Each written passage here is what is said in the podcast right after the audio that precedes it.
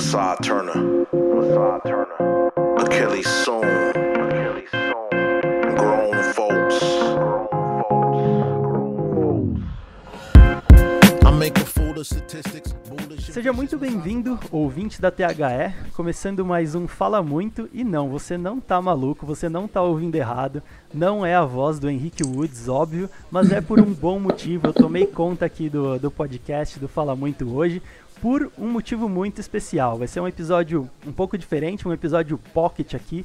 A gente vai trazer uma entrevista.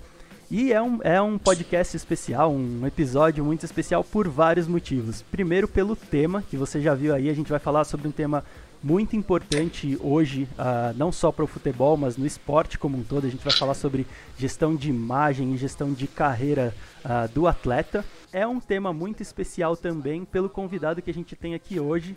É uma aluna, já, já foi aluna aqui da THE, e eu posso dizer que eu tenho a honra de é, falar com ela profissionalmente agora, porque o nosso primeiro contato foi como aluno. Eu fui aluno do curso Marketing no Futebol e ela estava na mesma turma que eu.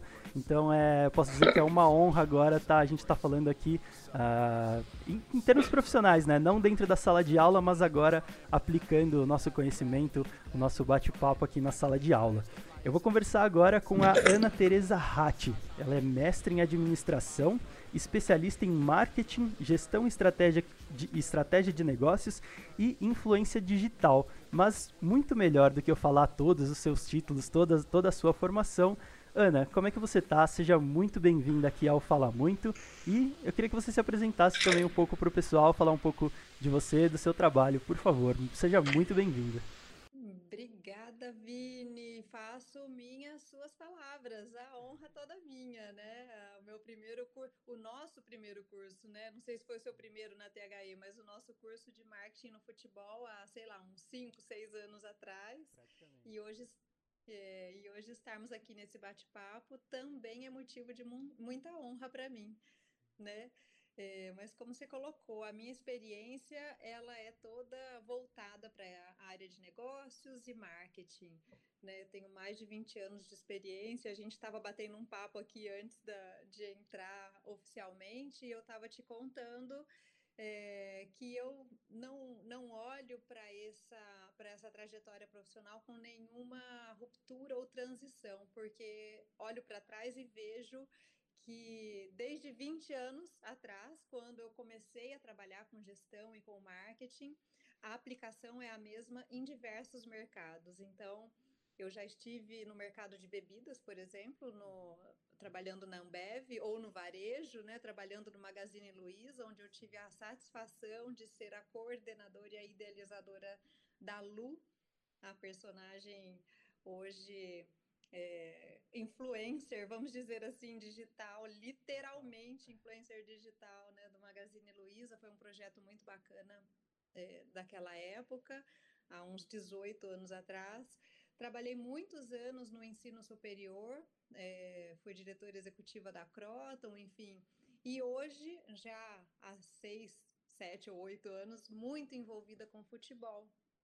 Mas eu não vejo é, que são atividades ah, distintas, são mercados distintos para a mesma atividade, porque eu tenho uma crença muito grande que o pensamento estratégico, que o planejamento do pensamento, ele leva qualquer atividade profissional a um nível muito mais alto de possibilidade de sucesso. E é isso que eu tento aplicar e é isso que é, eu tento trazer para para a visão do futebol e foi isso que a gente tentou com o e-book, que certamente você vai falar sobre ele, né?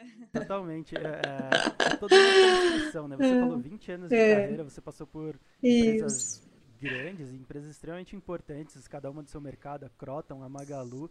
E eu, eu concordo contigo, eu acabei de me formar agora também em gestão e marketing no esporte, então é, eu sempre acho muito legal, a gente até conversava antes, ah, agora você acabou de escrever um livro né, sobre a gestão de Sim. imagem e carreira no esporte, e a gente comentava antes, eu falei que uma das coisas que eu mais gostei, é, que logo que eu bati o olho no livro foi esse transporte ah, de elementos do planejamento estratégico que a gente já vê ah, no- nos negócios, né, em mercados mais consolidados, por assim dizer, é, esse transporte que você fez uh, desses elementos para o esporte.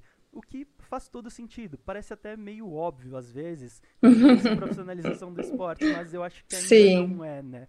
E hum. co como que veio, Ana? Por, com, uh, como eu falei, parece um negócio óbvio, mas na prática uhum. isso não acontece. De onde veio esse insight, esse start de, tá bom, é, a gente, imagem do atleta é algo importante, uh, algo importante tanto para o atleta quanto para o clube, então a gente precisa uhum. pensar estrategicamente. É, como você começou isso? Uh, de onde veio esse, esse start para uhum. esse transporte de conceitos? Então, Vini, essa é uma crença minha assim muito forte que a minha paixão pela minha profissão foi me conduzindo para isso. É, eu sempre, durante a minha vida profissional, uh, consolidei essa crença de que o planejamento estratégico, o olhar estratégico para uma atividade, qualquer que fosse essa atividade, em qualquer que fosse o mercado, ela colocava é, o potencial disso dar certo num nível muito mais alto. E isso foi algo que eu fui percebendo, como eu te disse, em vários mercados diferentes, né? Então, quando eu comecei a estudar o mercado do futebol, há sete ou oito anos atrás, né, como eu falei antes, eu comecei a olhar que não era diferente. O futebol tem as suas especificidades, como todos os outros mercados têm as suas especificidades, isso é muito natural. É, tem características que devem ser respeitadas e são únicas do futebol, mas uh, a minha crença, de novo, consolidada quando eu comecei a olhar e pensar: bom, não é diferente. Se a gente conseguir colocar em termos estratégicos a visão de para onde eu, eu quero chegar e como eu vou fazer isso, eu aumento também as minhas chances de sucesso nesse mercado, né? Então comecei a aplicar e, e, a observar que ainda é uma mentalidade pouco difundida e até pouco aplicada. Uhum. Né? Muito se diz sobre a falta de profissionalização no futebol. Eu não me sinto à vontade para falar nesses termos, né? Acho é. que já tem muita profissionalização. Total. Mas realmente, talvez a gente ainda tenha alguns passos para dar adiante nesse sentido. Sim.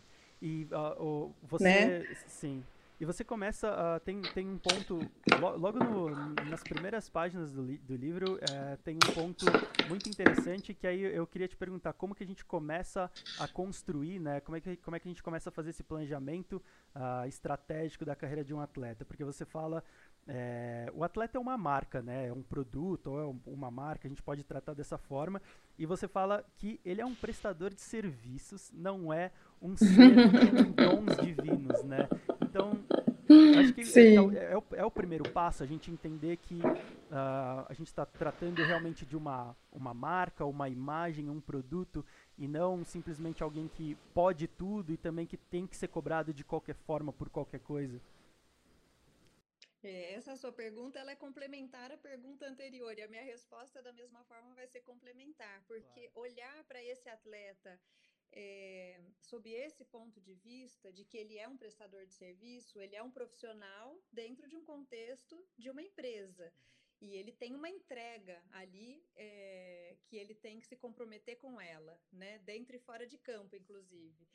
É, é um olhar muito profissional e, e reto no sentido da estratégia do negócio, né? E coloca as coisas num termo que eu, em termos que eu acredito que são muito mais interessantes, tanto para o atleta quanto para o entorno desse atleta, que são as marcas patrocinadoras, que são os clubes, que são os empresários, enfim.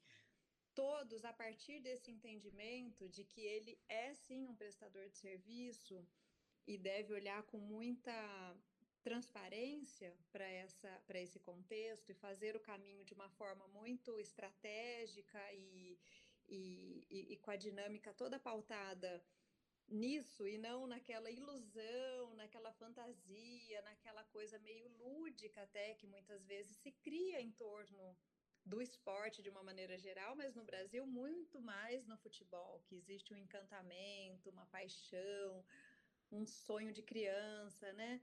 Se a gente, na hora de, de tratar o futebol profissão, olhar para esse, esse contexto de uma forma mais objetiva e mais estratégica e mais profissionalizada, a gente certamente aumenta as possibilidades de ganhos para todos os que estão envolvidos. Essa é a minha crença e é por isso que eu falo como, sobre gestão de imagem como um ponto é, a ser trabalhado é, como, uma, como uma ferramenta dentro desse processo estratégico. Porque a gente às vezes fala de gestão de imagem no futebol e logo vem uma ideia é, da estrela do futebol Sim. ou né, da imagem voltada para a parte física quase que só, né? O meu cabelo, meu, a minha roupa, o meu a forma que eu me apresento. E, e, na verdade, sob esse ponto de vista que você colocou, né, do, do atleta ser um profissional, a gestão de imagem passa a ser vista como uma ferramenta, tanto para ele, como para o clube, como para as empresas que o patrocinam, para o empresário que está fazendo a gestão da carreira. Então, é uma visão é, um tanto mais objetiva e profissionalizada mesmo. Sim, e hoje a gente vê um mercado bastante é, internacionalizado, né? A gente fala muito de internacionalização de marcas, é, tanto, e, tanto na Europa quanto no Brasil. Nos Estados Unidos é um, é um mercado onde isso é muito sedimentado.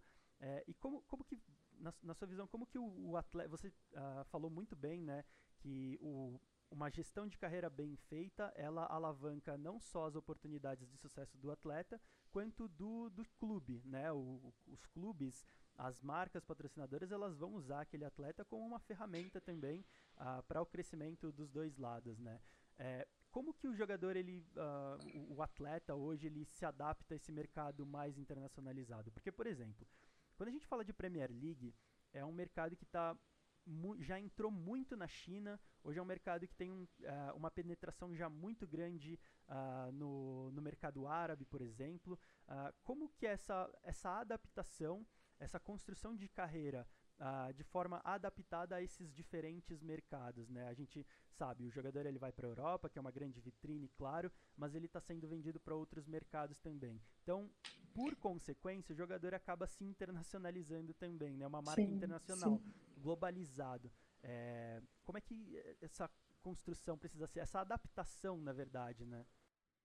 É, eu vejo, Vini, que é a, a, o olhar para a gestão da carreira e para a construção da imagem, sendo um olhar estratégico, que é o que eu proponho, né, e não um olhar intuitivo, que eu acho que o grande ponto é esse.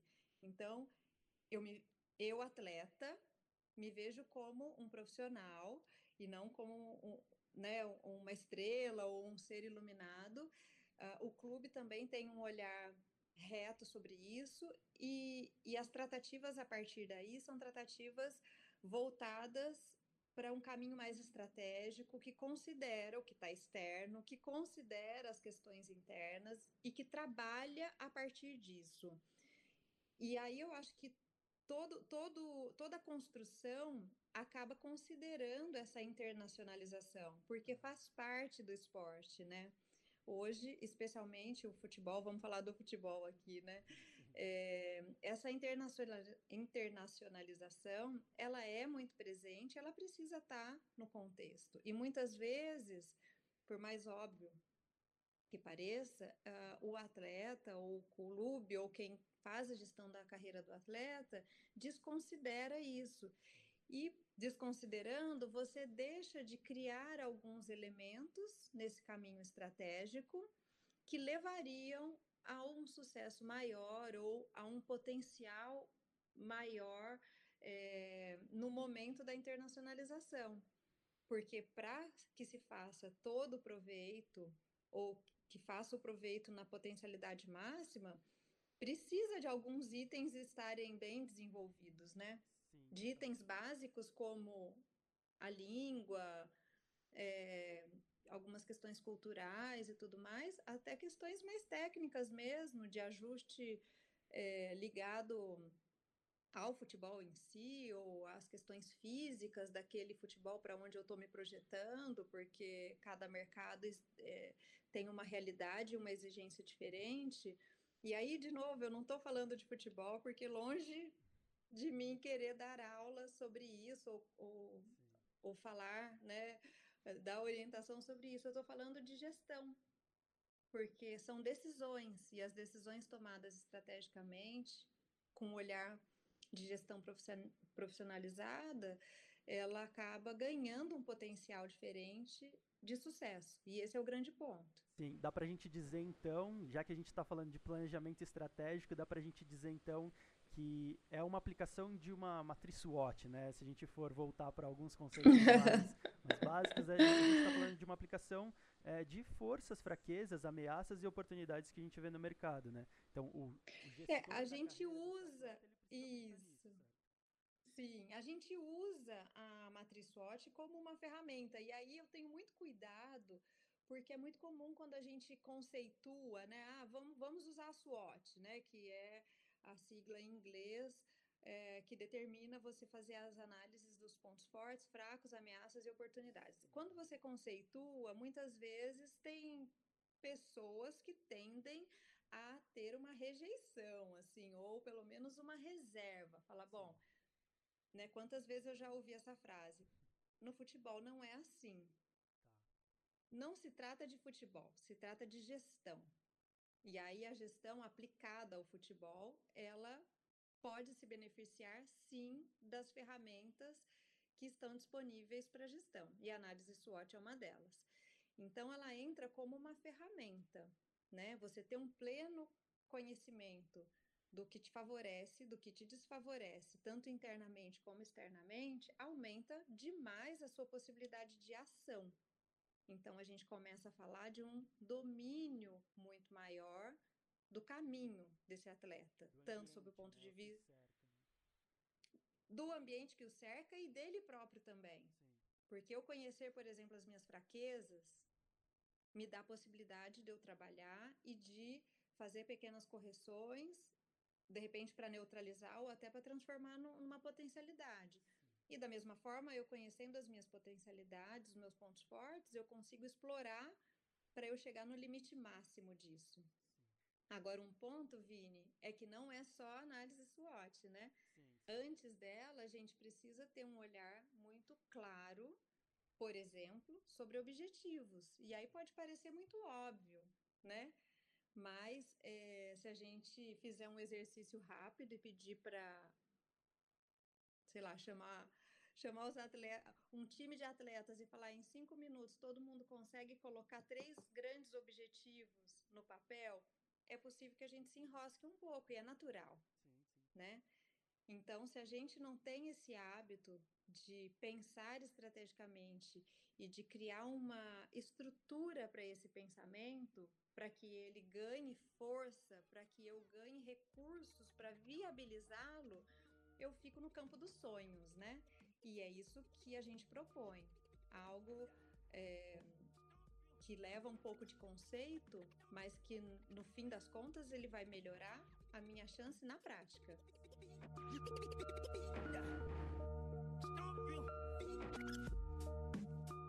diz uma coisa, Ana, a gente é, é, quase que obrigatório a gente considerar o ambiente digital, né? Hoje, quando a gente vai pensar Perfeito. em estratégia de, um, uhum. de, de, qualquer coisa, né? E óbvio, principalmente de, de, atletas de futebol, que são pessoas que têm uma, uma exposição tão é, muito grande, né? São, em vários casos, são celebridades.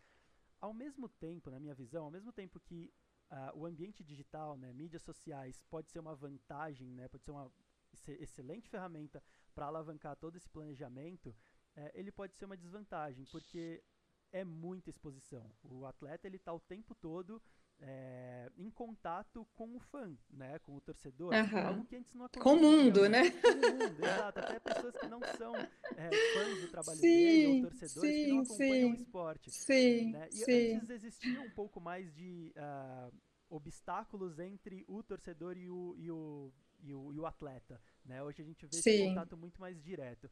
Como que a gente equilibra essa balança, né, de uh, tornar isso favorável, né, uma vantagem para alavancar uhum. essa, essa imagem, essa carreira de um atleta e também cu tomar cuidado para que isso não Uh, não atrapalhe, né? Principalmente a gente fala, vai, vai, falar muito em gestão de crise nesse caso, certo? Aham, aham. É, não, não só gestão de crise, né? Mas assim, a, a, a, comunicação digital ela é um grande megafone na mão do atleta, né? Não só na mão do atleta, na mão de todos nós, na mão dos clubes, enfim.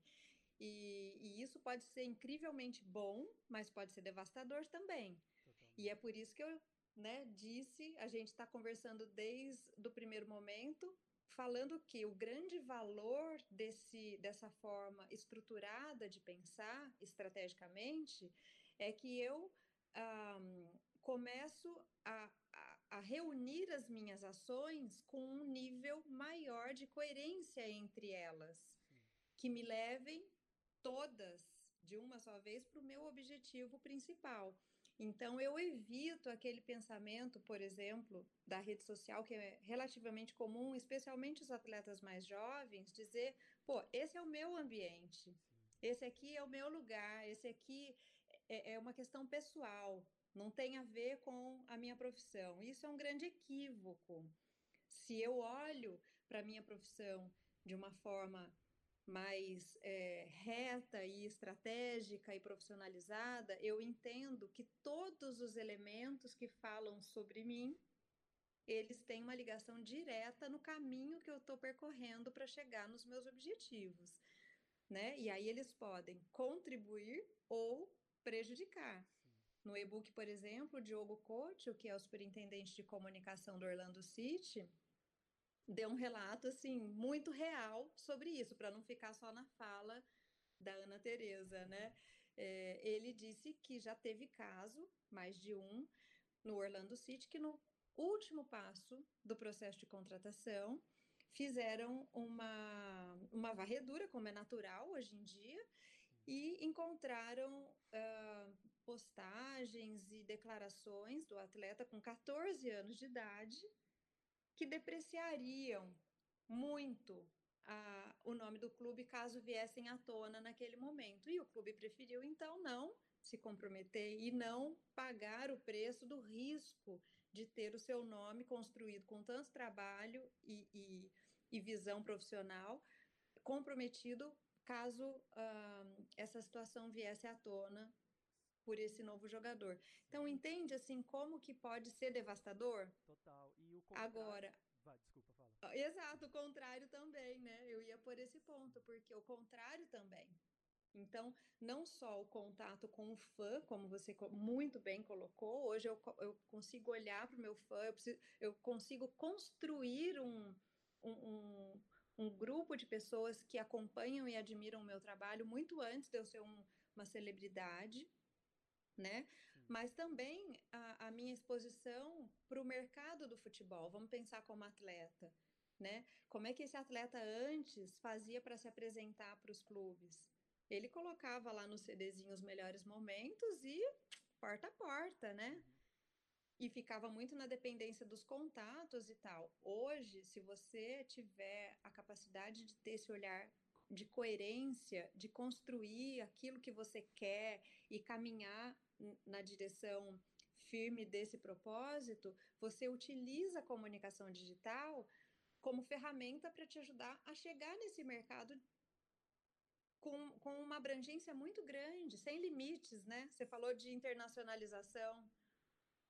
Europa, Brasil, Estados Unidos, né? Tá tudo ali. É, e vira uma ferramenta, uh, no, no, no e-book você fala muito sobre valores, né? Sobre você construir qual que é a sua missão, né? Qual, quais são os seus objetivos, os, os, seus valores.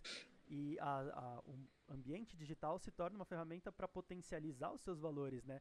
E um outro ponto Perfeito. De, de, que o contrário também é verdadeiro que você falou, ainda sobre Orlando City, é a questão do Kaká, né? O, o Diogo, o relato do Diogo. Perfeito, nossa. Eles trouxeram Perfeito. o Kaká porque ele tinha os valores que o Orlando compartilhava. Sim. E era um momento de é. início da franquia, né? Então eles precisavam de alguém uhum. para tangibilizar aquilo. Pô, quem é o Orlando? Sim. Quem são os valores do Orlando? É o Sim. Kaká, né? É, é, é muito legal. e o Diogo até fala.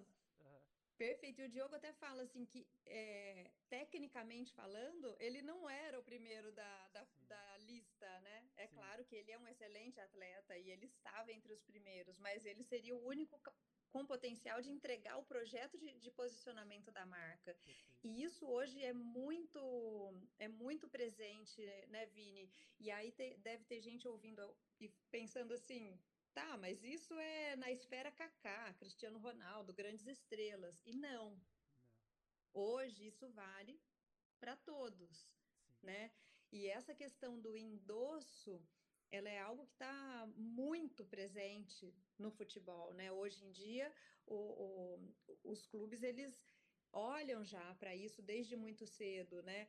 Uh, o que que aquele atleta traz com ele, além da parte técnica. Então, que imagem que ele traz com ele que pode ser partilhada com o clube. Isso entra lá no, no scorezinho para mais ou para menos, né? Quando a gente faz o curso de scout na THE 360, por exemplo, a gente vê que na planilha de scout não tem mais só quantos chutes deu, quantos cruzamentos, quanto passe certo e errado. Tem um campo grande destinado às questões comportamentais e que incluem a comunicação digital.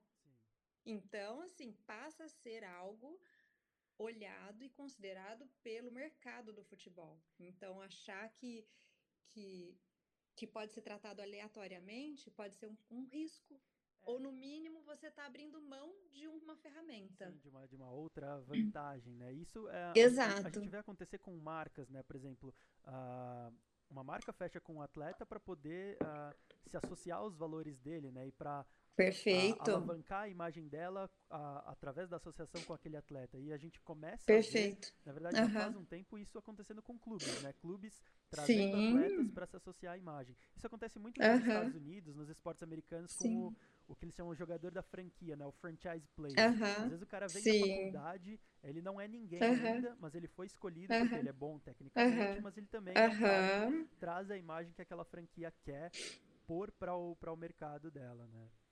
Perfeito, isso é, isso é cada vez mais presente, é realidade, os atletas devem considerar, e assim, é, e, e esse ambiente digital, é, ele está em pauta, e agora a pandemia veio para colocar num, num, num, crescimento exponencial muito grande, né? Talvez a evolução dos próximos cinco anos tenha acontecido agora durante a pandemia, então a, a, a minha proposta é sempre fazer esse olhar estratégico e profissionalizado que parte desde lá de trás, né? Vem nessa trajetória. Eu olho para o esporte de uma forma é, mais reta. É, são os objetivos, é o entendimento dos ambientes, é a definição das estratégias, é o que, que eu posso usar em cada etapa como instrumento para me levar, e aí a, a comunicação digital vem nesse, nesse sentido de ser um instrumento, ou de ser uma ferramenta.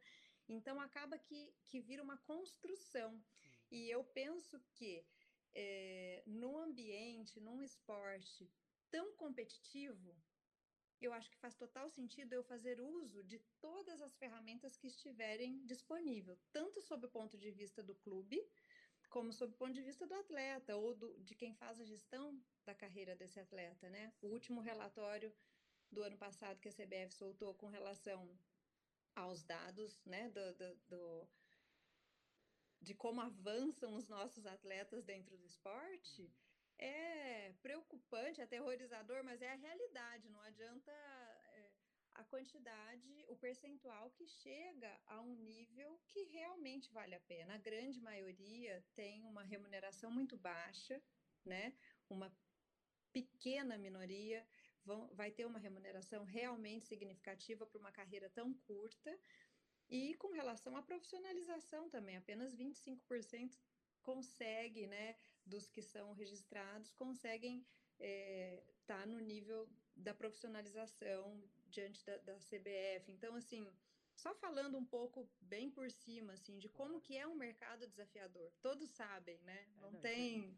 Isso é importantíssimo, né? O, é, um, é um dos pontos que você fala também no livro sobre como ser diferente, né? É necessário ser diferente. Como a gente acabou de falar, a mídia social, o ambiente digital te coloca em exposição para um monte de gente, da mesma forma que faz com qualquer outra pessoa. Então, Do mesmo jeito que isso é Exato. uma vantagem, todo mundo está praticamente em pé de igualdade. Então, tá bom, como você vai ser diferente nesse momento, né?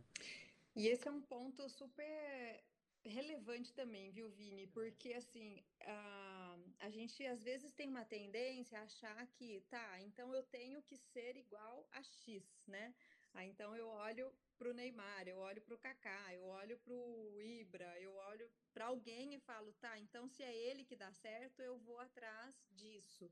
E esse é um grande equívoco, né? E é por isso que desde o primeiro momento a gente fala da definição de objetivos e do caminho que percorre atrás disso, porque é muito individual, né? Quando a gente fala de sucesso, é conquista de objetivo. E objetivo cada um tem o seu, cada clube tem o seu, cada mercado tem a sua lógica. Então, é, estar pautado na sua essência, nos seus propósitos, nos seus valores, na sua autenticidade é essencial, não tem como. Sim, é até um, um ponto que eu, eu tava assistindo o The Last Dance, né, aquela série sobre a, uh -huh. última temporada do uh -huh. do Michael Jordan. In, incrível. É, sim, é uma, é uma das melhores séries que eu já vi tranquilamente. É. E me uh -huh. até assim, tá bom, será que não fica muito pasteurizado, né? Porque naquela época o Michael, o Michael Jordan foi talvez o pioneiro em pensar estrategicamente a carreira dele. Né? E ele falava que ah, jogar basquete é fácil, o difícil é lidar com os bastidores, com essas outras Sim. coisas que vêm quando a gente começa a tratar isso como um negócio. Né? E aí Sim. me veio até na cabeça, tá bom, será que a gente não acaba pasteurizando demais quando a gente busca essa profissionalização, esse negócio muito certinho? Será que a gente não, não acaba pasteurizando demais as relações? E, bom, você já me deu a resposta agora, né? seja autêntico, não seja você. É. é, seja é, coerente com os seus valores, né? É, porque eu acho, eu acho que não, não um, corre esse risco, Vini, uhum. de pasteurizar, mas eu entendo, assim, a tua colocação, ela é muito boa, mas eu acho que o risco a gente não corre porque, na verdade, a profissionalização e essa linearidade do pensamento está na estrutura de como pensar tá. e não do que pensar. Perfeito, certo. É bem diferente. Então, como eu vou definir a projeção da carreira? A partir de, de objetivos, estratégias, entendimento dos cenários, é, desenvolvimento, a, a, utilização dos meus recursos na sua potencialidade máxima, porque os recursos são todos limitados.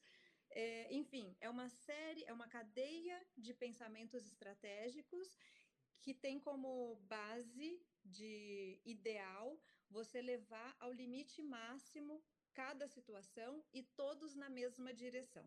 Esse é o ponto. Otimizado. Agora, otimizado, exatamente. Agora, isto tudo pautado em originalidade, valores, que cada um tem o seu, Sim. propósitos, autenticidade.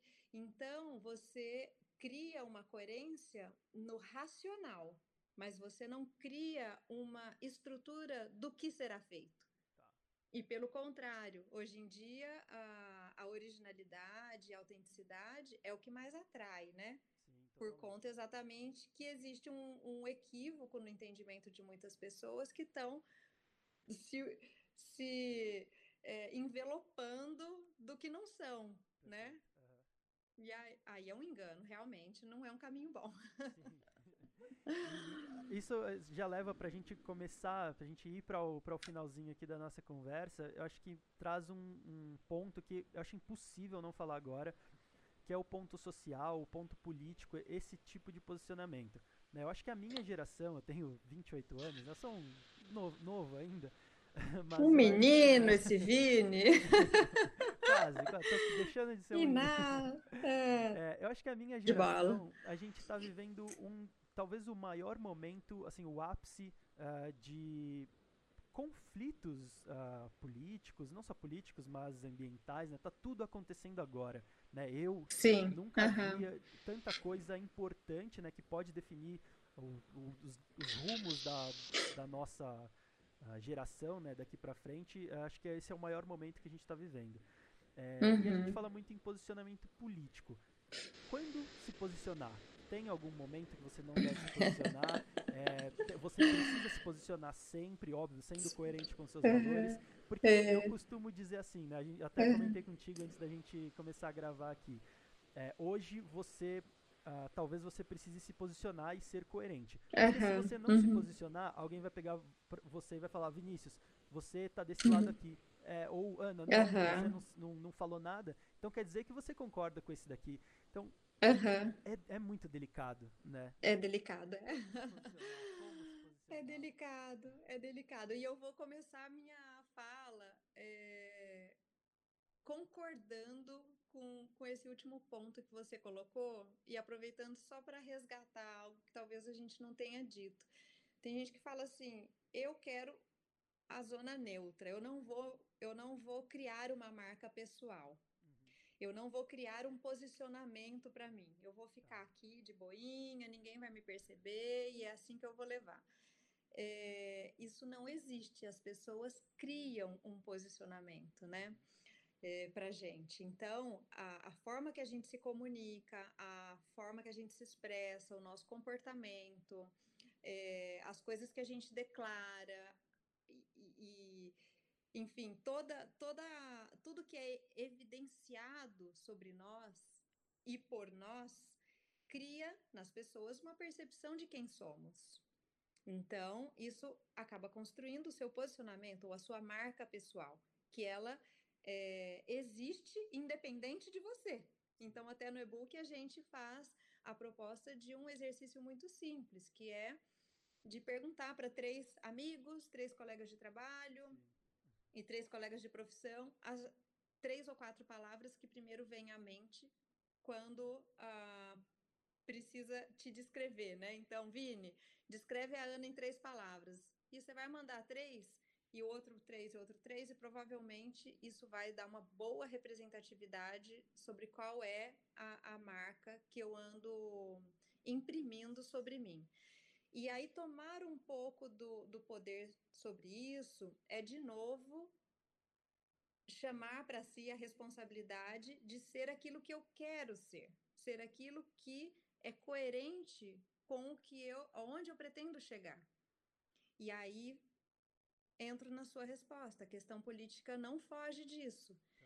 Então, eu não posso achar que eu vou falar ou me posicionar aleatoriamente e que isso vai conseguir ficar totalmente desassociado a, ao restante de quem eu sou, né? Do atleta que eu sou, do profissional que eu sou, da posição que eu ocupo dentro do clube ou etc, né? Então eu preciso saber que é, seja a minha decisão de me posicionar ou de me calar, isso vai estar dizendo algo sobre mim. Agora, o certo e o errado não existem, né? Existem a, a, minha suge... a minha sugestão é sempre olha para esse todo, né? Agora que a gente está colocando aqui, talvez colocando esse ponto de reflexão na mente de algumas pessoas, alguns atletas, especialmente os atletas jovens, é, a partir dessa estrutura mais racional, mais estratégica, com os objetivos mais claramente definidos, quando for se posicionar sobre política, sobre meio ambiente, sobre questões sociais, entenda que isso também fará parte dessa trajetória. Não tem como desassociar, né? Sim. E é claro, você, a sua opinião, eu partilho dela. Hoje em dia, a sociedade espera, especialmente daqueles que têm uma representatividade, muitos dos atletas, especialmente já em mais alto nível, têm essa representatividade. As pessoas esperam que, que eles tenham né, um posicionamento e que façam é, algo, inclusive, na direção desse ou daquele valor. Sim. É, isso seria também porque atletas são ídolos e ídolos acabam, acho que inevitavelmente sendo exemplos e formadores de opinião, porque, por exemplo, o meu jogador preferido da atualidade, é a personalidade preferida que eu tenho hoje, uhum. é o LeBron James. E assim, ele se tornou algo muito maior do que o basquete, do que a NBA. Sim. Ele tem escola uhum. voltada para a comunidade local lá em Akron, onde ele nasceu. Sim. É, assim, Sim. Ele se tornou um cara incrível e agora uma talvez a última ação dele, né? Enquanto ele joga, é, aquele o projeto, né, o, o, More Than a Vote, né, incentivando as pessoas a votarem e se não tá bom, uhum. se você acha que não tá bom, se você tá vendo os problemas que tá acontecendo na nossa sociedade, vá e vote, né, seja uma voz ativa, ou seja, é uma conscientização do tipo, é, você tem importância também, faça valer a sua importância. Sim, né? Então, sim. acho que a gente pode dizer, uh, no final das contas, que eles são formadores de opinião, né? Inevitavelmente. Sim, e são, né? Exemplo, né? E são, e eu acho que o, o, o, ponto que essa conversa começou e que você mencionou, né, que do atleta se olhar não como uh, uma pessoa fora do normal, mas como um profissional, eu acho que culmina nisso, dessa de, de chamar para si e de ter um entendimento muito claro sobre essa responsabilidade que faz parte desta profissão, né? Cada profissão traz consigo um pacote, Sim, né? Então, quando a pessoa escolhe, por exemplo, pela medicina, tem questões éticas, tem é, questões, várias questões que são aplicadas e exigências específicas dessa profissão, e assim com cada uma delas. E eu entendo que o esporte ele traz consigo essa responsabilidade com a sociedade, exatamente porque o auge é, resulta em ídolos. E ídolos têm poder de influência. Então, na minha opinião, e aí é bem opinião mesmo, eu não estou falando de ferramentas ou de teorias, é que o ideal é que esse profissional se prepare para assumir essa posição com a maior responsabilidade e com a maior coerência com a construção que ele fez até ali. Sim. E de preferência que ele consiga contribuir, devolver um pouco daquilo que ele usufruiu durante a carreira dele. É um dos últimos pontos do livro que o Mauro Silva, o, do, o relato, né, do Mauro Silva, que ele fala sim, que o esporte também sim. tem o poder de transformar, né? Sim, o Mauro é incrível e assim, o relato dele é muito nesse sentido, né?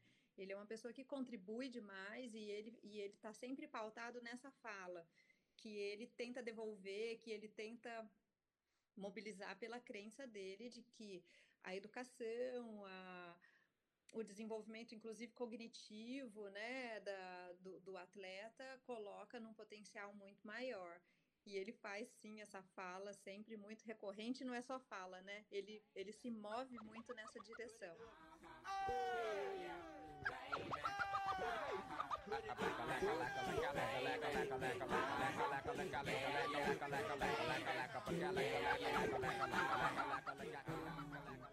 Então, Ana, pra gente finalmente encerrar nossa conversa aqui, conversa excelente, acho que a gente já tem muito mais coisas pra gente falar, a gente já pode até marcar um outro, uma outra Bora. conversa, um outro papo. é, eu queria que você deixasse uma mensagem final, uma, um, um recado pro pessoal, é, e também onde o pessoal pode te encontrar, né, mídias sociais, se você quiser uh, falar, o, uh, o, livro, só para deixar uh, uh, pro pessoal aqui, pro pessoal que está ouvindo, é, uhum. A gente vai deixar o link, eu vou, vou colocar o link uh, no post. Uh, vai ter o link também para o e-book que está excelente Bacana. lá no, no, nos nossos stories. Tem um cupom de desconto exclusivo para os alunos da THE, um desconto Aê. ótimo, de 55% de desconto que a Ana conseguiu para a gente. É, então vai estar tá tudo certinho, tudo link no post, nos stories você vai poder conferir melhor. É, e eu queria então que você deixasse uma mensagem final, Ana, um recado final e, se você quiser, suas redes sociais, para o pessoal te seguir tudo. É, bacana demais, Vini. Assim, prazer enorme, né? Estar tá aqui, bater esse papo com você.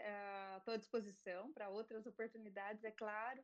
É, eu sempre falo com o Rodrigo, especialmente, né, que eu valorizo demais o trabalho da THI 360 pela qualidade, pela seriedade, pela forma que vocês fazem. Uh, vejo a THI 360 como uh, um mecanismo importante nesse sentido da profissionalização do nosso futebol. É, longe de mim de querer falar com ou ensinar qualquer coisa sobre futebol, mas assim a minha mensagem, né, já que você pediu uma mensagem, é que acredito muito seguramente pela minha experiência profissional, pela minha formação profissional, de que o pensamento estratégico, o desenvolvimento estratégico de uma carreira pode colocar sim as coisas num potencial muito maior de sucesso.